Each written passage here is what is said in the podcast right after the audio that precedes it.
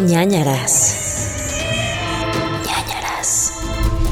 Hey, queridos ñañers, bienvenidos a este. ¿Qué es cuarto y último? Quinto. Quinto y último ñañaritas, donde eh, leemos historias que ustedes nos han mandado al mail, pero no significa que vamos a dejar de leer sus historias porque las vamos a leer en el podcast, como siempre que sale los martes. O chance y luego hacemos un ñañaritas eventualmente. Un ñañaritas 6. No lo sé. Ya veremos. Gente, ustedes tranquilos. Es Halloween. Diviértanse. Estoy comiendo cacahuates y por eso se veía como yo comiendo muchísimo. oh, oh, oh. No, ya- Como yo que- tampoco puedo dejar de comer. Como que ASMR. ¡Ah! Odia, odias eso, ¿verdad? Sí, me da como ñañara, literal. Como escalofrío. Oye, estoy muy emocionado de que hoy es Halloween. Yo también. ¿Ya sabes de qué This te vas a is disfrazar? Halloween, this Es Halloween. Everybody make a scene. ¿O cómo? Sí. El otro día leí en una página que decían como un debate entre eh, El extraño mundo de Jack, ¿es una película de Halloween o de Navidad?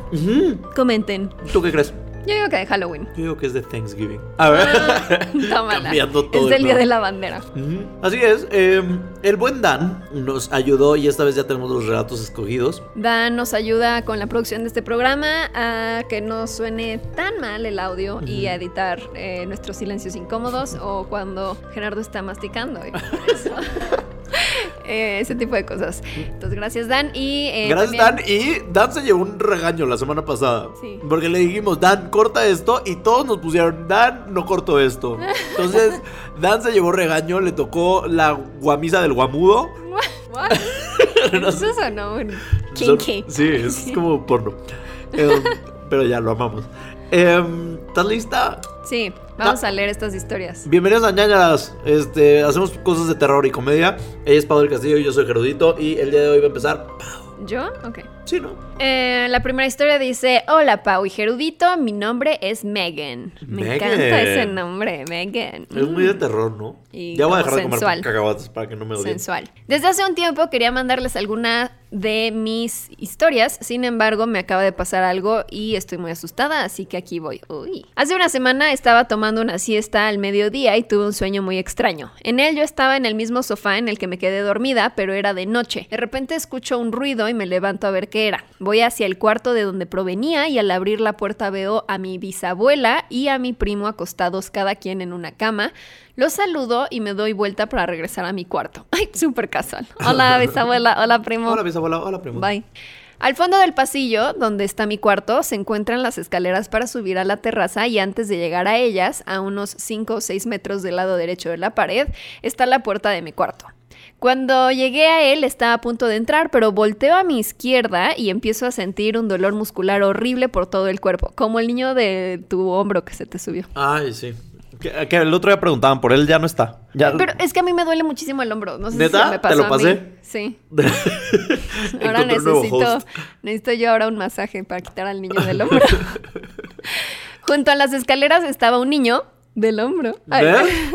Junto a las escaleras estaba un niño, yo creo que a lo mucho de cuatro años, asomado como si se estuviese escondiendo. Solo le podía ver la cabeza, un brazo y una parte del torso. No me di cuenta de que llevaba ropa de época, más o menos como la del niño de la noche del demonio. ¿Cuál era la noche del demonio? Insidious. Ah, ya. Ay, pero esa no era de época, ¿o sí? Ese niño era como de los 2000. Sí. ¿Será otra? ¿De la época de los 2000? Sí, yo me imaginé como el espinazo del diablo o algo así. Mm, Más época. Yo me imaginé The Grudge. Bueno, ropa de época. Sus ojos brillaban mucho y sonreía de una manera horrible. En mi sueño yo me asustaba e iba corriendo a la habitación donde se encontraban mi bisabuela y mi primo, acostados, ahí muertos. Ay, no, no, no. Eh, al llegar ahí yo gritaba pidiendo ayuda, pero de repente me caí al piso y empecé a contorsionarme. Imaginen a Peter de Hereditary cuando está en la escuela, pero en mi sueño era todo mi cuerpo. Mis brazos estaban en posiciones extrañas y también tenía parálisis facial. ¿Te acuerdas que hace poco leímos otra historia que también Ajá. decía que despertó como contorsionado? Contorsionado. Trataba de decirle a mi primo que había un niño, pero él me levantó y comenzó a llevarme hacia el cuarto donde yo estaba al principio del sueño. ¡Ay, no! Confor- conforme nos acercábamos, yo sentía que el dolor empeoraba, y me refiero a que fuera del sueño yo en verdad sentía el dolor y la parálisis facial. Llegamos a la entrada del cuarto, pero mi primo no se detuvo y siguió, se dirigía hacia las escaleras. Cuando estábamos a punto de llegar, desperté de golpe y aún tenía el dolor tanto en los brazos como en la cara, pero eso lo justifiqué con que estaba durmiendo en una mala posición. Típico, ¿no? Se dormiste Sí, chueco, dormiste chueco. tortícolis, no. Mi niño del hombro así era.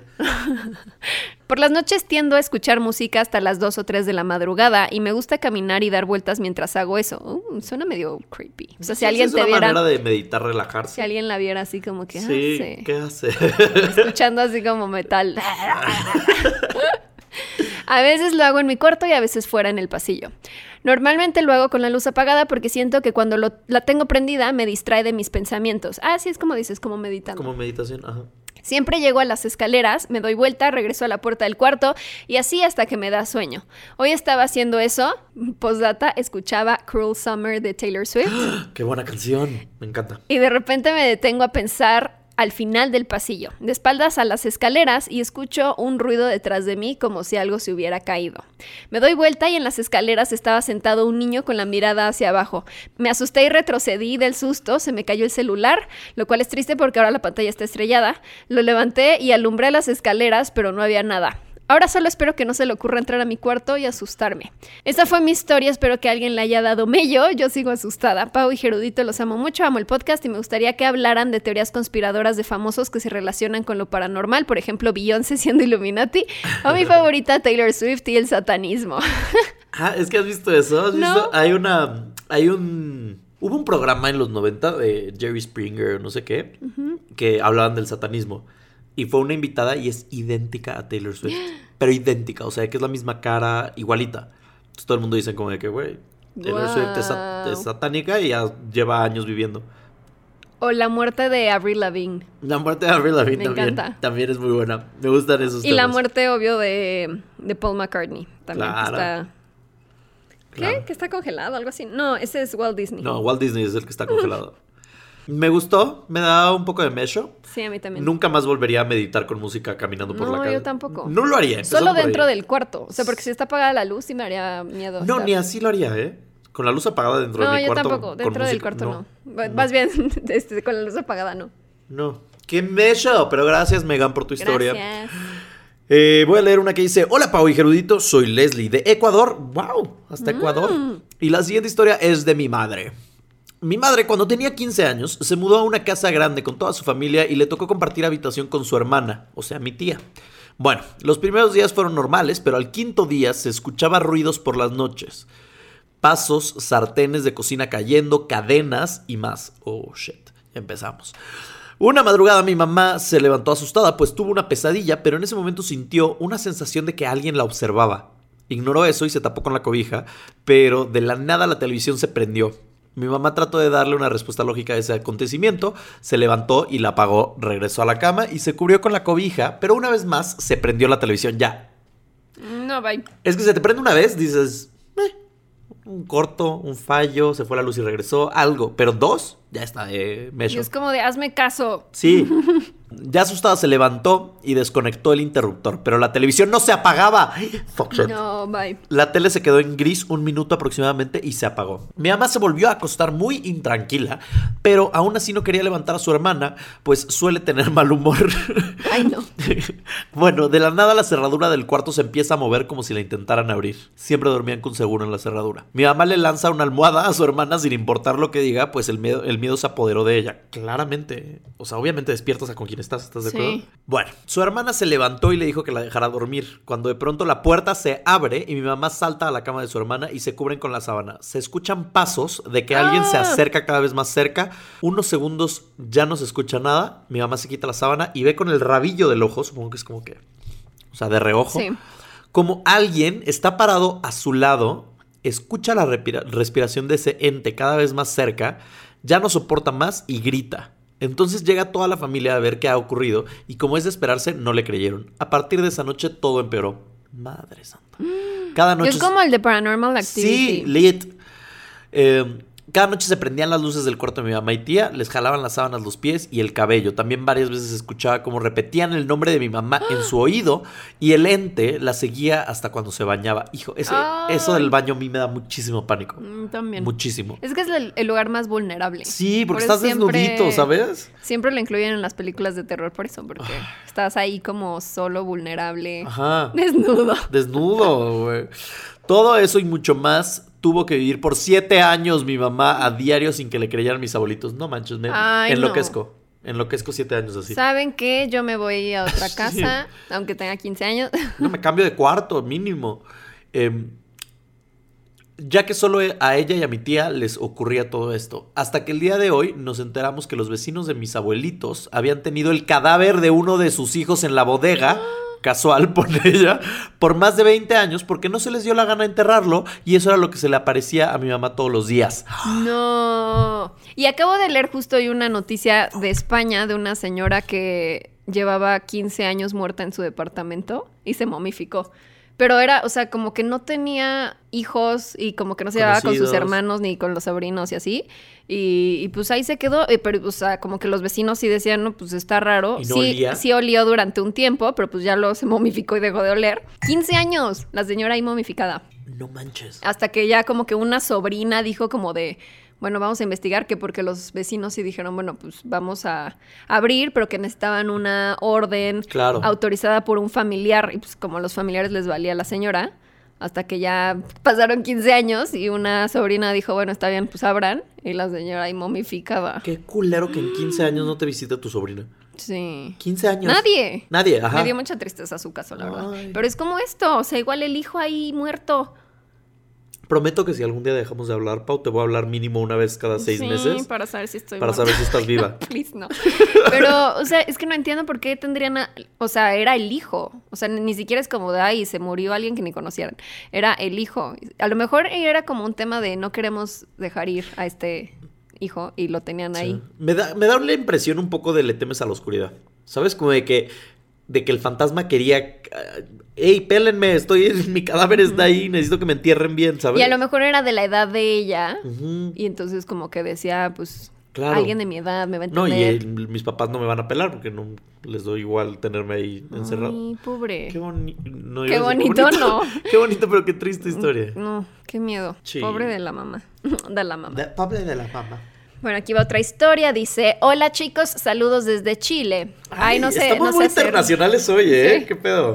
no sé hacer el acento chileno. ¿Cómo, cómo se- Eh, es que hablan como así todo el tiempo, weón. Y que. Y, y- ah, tienen como una. Como que la chela, dicen rara. ah, ¿cómo es en Sí, Chile? chileno. Chile. Es que vamos a comer la torta y vamos a ir para allá. Como que es como ese acentín. Sí, me encanta. Hola chicos, saludos desde, desde Chile. Mi nombre es Christopher Saldaño. Me encanta su podcast. Hace poco sigo a Gerudito y a Paula desde Zares del Universo. Uy, ya. Ya le cuelga. De los primeros. Muchas gracias. Hasta Chile. Sigan así que es lo mejor entre terror, horror y risas. Bueno, ahí les va lo que me sucedía hace unos años atrás. Durante un mes empecé a experimentar parálisis del sueño. Ay, no, es otra de estas que, historias. ¿por qué ¿Por qué? Odio el parálisis del sueño. Era recurrente y a diario. Siempre era la misma sensación, pero alguien casi siempre me ayudaba y lograba despertarme. Aunque hubo tres veces que puntual no fue así. La primera sentía que me levantaban los pies con dos manos. No las veía, pero las sentía. Los levantaban y dejaban caer. Estaba aterradísimo. No podía moverme y tenía la costumbre de dejar un reloj de bolsillo colgando a los pies de mi cama para saber si era un sueño o no. Y se Perdón, movía. ¿qué, qué clase de persona de 1800 eres que tienes un reloj de bolsillo? Perdón, Me pero- encantó. Pero dije, qué ingenioso. Como no se me ocurriría, bueno, para saber si es un sueño o no, a ver si lo escuchas. Eh, y bueno, el, el reloj eh, se movía a lo loco. Luego de un rato de pánico desperté. La segunda vez fue más densa. Sentía, al igual que la mayoría, la presencia de un hombre dentro de mi cuarto, sombrero y aspecto sombrío. Ay, no. ¿Qué pedo? Yo creo que hay un sombrerero astral que se está volviendo putrimillonario. Obvio. Yo siento que es como de que en toda tu vida no usas sombrero y dices, bueno, ya estoy muerto, voy a intentar un nuevo look. Sí. Yolo. Sombrero. Solo se paseaba y despertaba. Imagínense no poder dormir del miedo. Mi madre me veía con ojeras a diario y se preocupaba mucho. La tercera fue la última y más tenebrosa. Sentía que me tomaban de la cabeza como haciendo caricias en el pelo y con la voz de mi madre decían, tranquilo hijo, yo... No, tranquilo hijo, soy yo, está bien, tranquilo, ya va a pasar. Ay, como que imitaba a la mamá. Yo sabía que no era mi madre. Desperté sudando con la mandíbula apretada y cuando fui al cuarto de mi madre ella estaba dormida. No sé si entonces fue algo bueno o malo. O sea, sí me daría miedo como que imite perfecto a tu mamá, pero también te estaba tranquilizando. Pero, bueno, ¿Para qué te estaba tranquilizando? Ajá, él, él lo sintió creepy, entonces seguro fue algo creepy. malo. La solución finalmente fue que una amiga me hizo un cazador de sueños. Ella es medio bruja y lo hiló con recuerdos bonitos sobre mí y nosotros. Según ella, así se hacen y le creo, jaja. no he vuelto a tener pesadillas y duermo mejor. Gracias por leer esta historia, los quiero muchísimo. Espero les hayan gustado mis experiencias paranormales porque a mí no. Saludos desde Chile. ¡Qué Ay, bonita! voy a ir por un atrapasueño. Digo, no porque me pase algo así, pero para protegerte. Qué bonito, pero qué bonito eso de que lo hiló con buenos recuerdos, Recuerdos, y sí. sueños. Ay, Se qué- me hacen muy padres los atrapasueños. Sí. O sea, medio creepy, pero sí. eh, sí. Hay una película de eso. Dreamcatcher. Gacha. Anónimo. Mm. ¿Estás lista para esta? Bueno, pues les contaré mi historia. Me encanta que empieza como diciendo, bueno, ya ni pedo. Ya. Bueno. Han estado chingando tanto de que lo diga que les mande la historia a nanaraspodcast.gmail.com que lo voy a mandar. Un día hace como un años, unos años supongo, estaba haciendo un trabajo para la escuela en mi cuarto. Llevaba una hora, un poco más, un poco menos, entonces alguien tocó mi puerta y la abrió.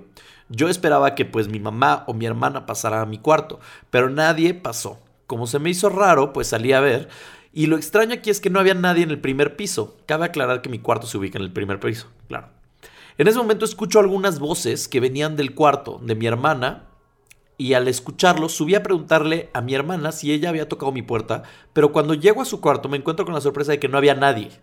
Voy al cuarto de mis papás y no había nadie. De repente escucho ruidos de la tele de abajo que estaba apagada y escucho una puerta cerrarse.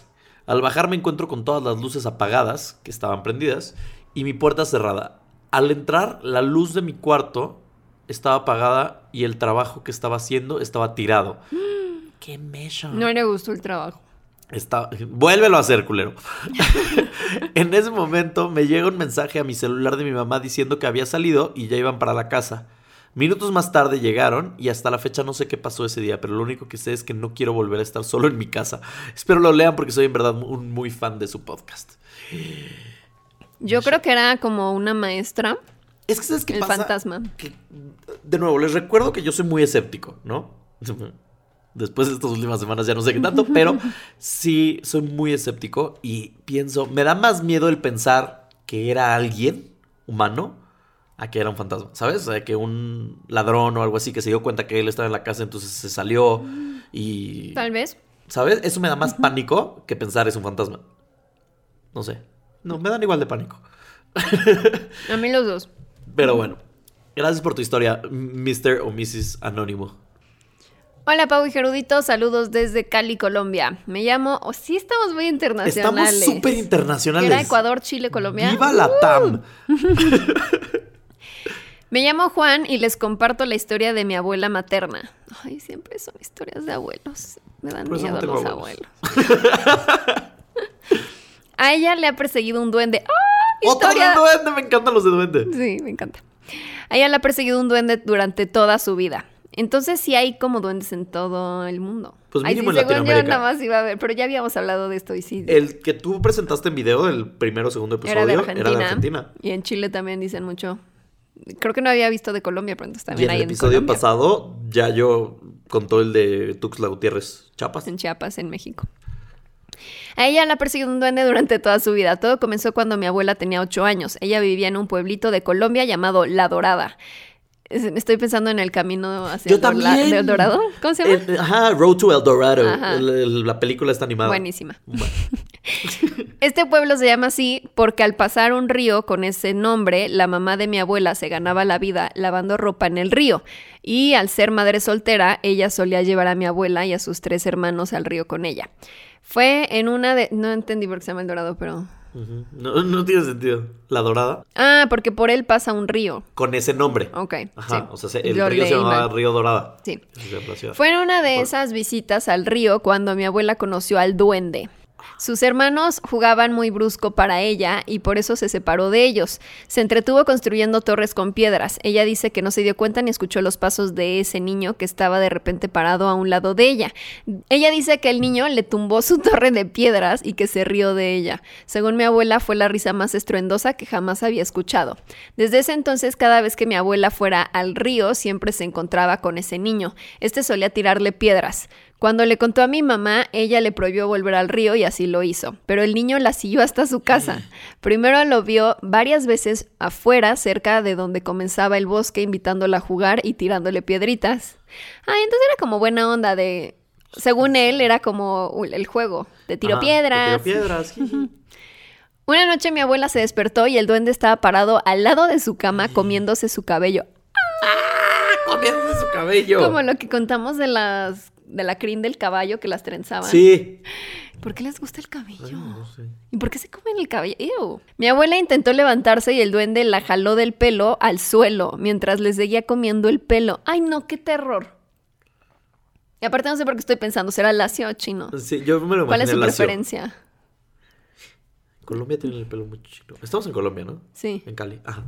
Pues no sé, no sé Bueno, cuál sea el pelo de preferencia de los duendes, pero...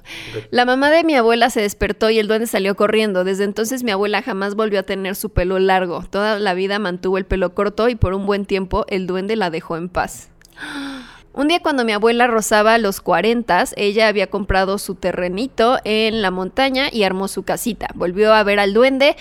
Pasó cuando ella estaba bajando a la ciudad. Andaba con su maleta en la espalda y a esta le había amarrado su radio de pilas portátil eh, para caminar escuchando música. En un punto del camino, mi abuela encontró frente suyo una antena de radio tirada en el suelo y en ese momento cayó en cuenta que llevaba caminando más de medio camino en silencio. Se quitó su morral y en el radio se quitó su morral y el radio no estaba. Intentó darle una razón lógica y pensó que solo se le había caído. Siguió entonces su camino y se encontró unas pilas tiradas en el camino enfrente de ella. Siguió caminando y encontró la parte de adelante de su radio, después la parte de atrás y después los cables internos. Al final, cuando ya estaba cerca de llegar a la ciudad, escuchó música sonando y una sensación de miedo la llenó entera. Encontró su radio funcionando perfectamente, ¿Qué? colocado sobre una piedra enfrente de ella.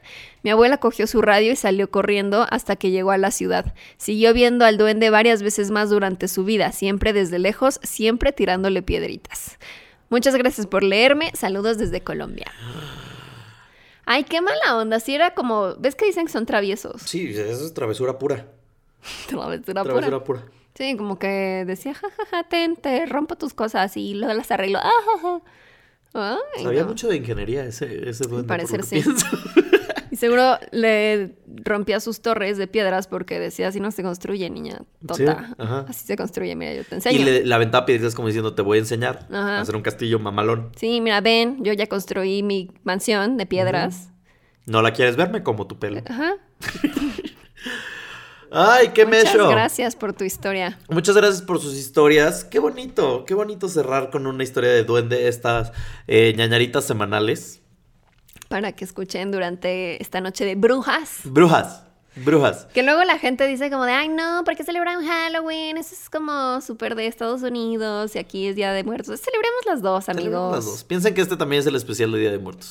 Este es All Hallows Eve. Exacto. Piensen que también en algún punto tuvo su razón de ser pagana y así. Exacto. Ay, relájense. Todos relájense.